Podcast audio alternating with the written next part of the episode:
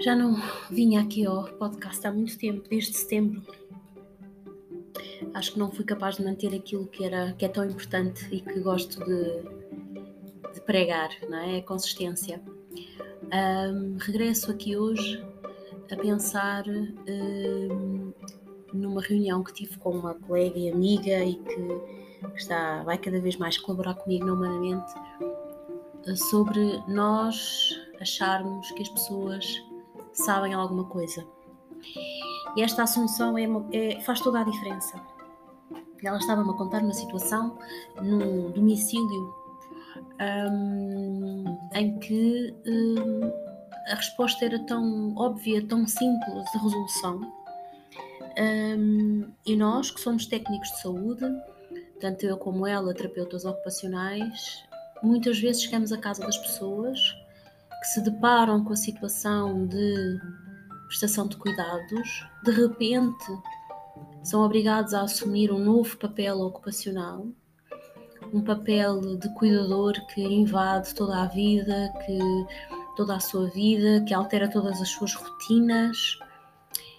E nós, quando chegamos ou quando vamos à formação, às vezes pensamos: não, isto é muito básico, as pessoas já devem saber isto. Ninguém sabe ninguém está preparado, mesmo quando às vezes até são da áreas de saúde, o facto de terem a, a, situação, a pessoa dependente ser o seu familiar é como se também deixássemos de saber.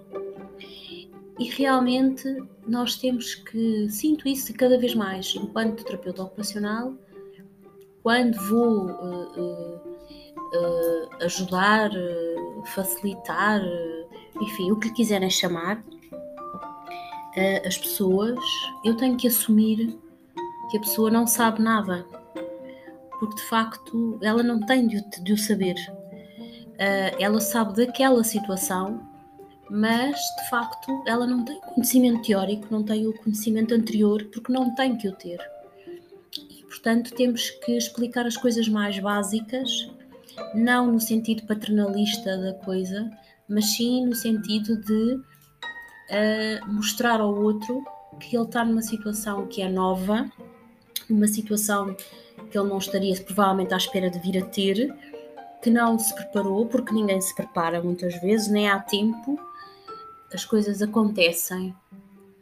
E que do lado de lá, o que esperam de nós é que não sejamos paternalistas, nem que vamos assumir, não, isto claro que já sabe, porque é tão simples. Não cada pessoa que eu encontro, eu tenho que. É uma tábua rasa, eu não faço julgamento, eu mostro aquilo que pode ser, que pode ser útil, ouço sem julgar, ouço sem julgar.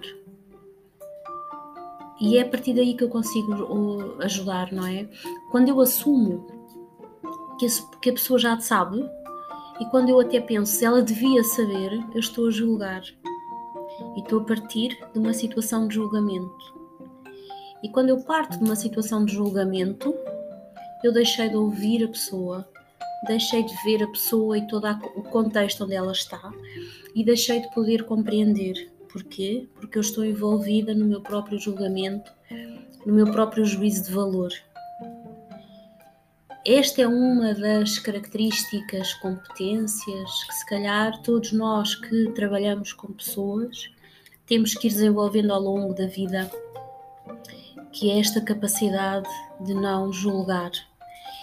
E digo-vos, nós julgamos muito mais do que aquilo que julgamos que julgamos. E passamos a nossa vida a fazer juízos de valor e a fazer julgamentos esta ideia, esta discussão que tive hoje com a minha amiga realmente abriu-me os olhos.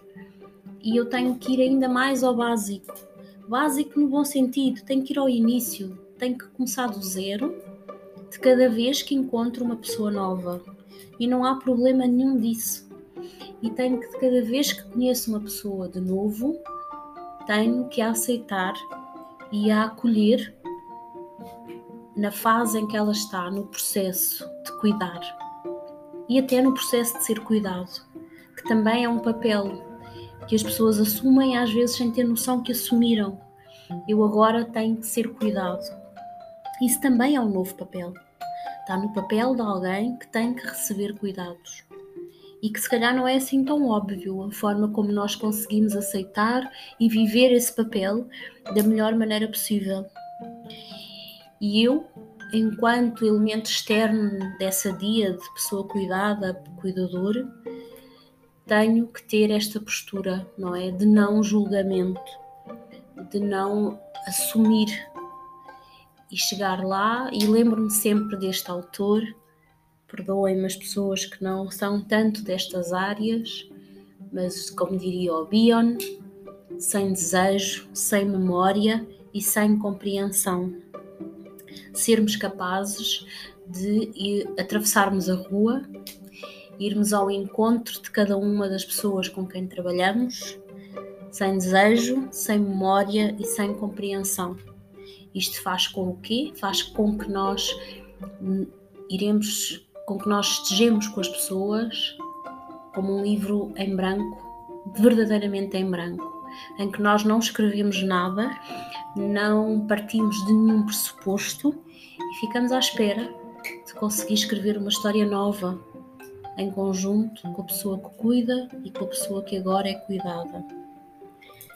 Obrigada por estarem desse lado e por ouvirem. Um, e desejo poder regressar em breve.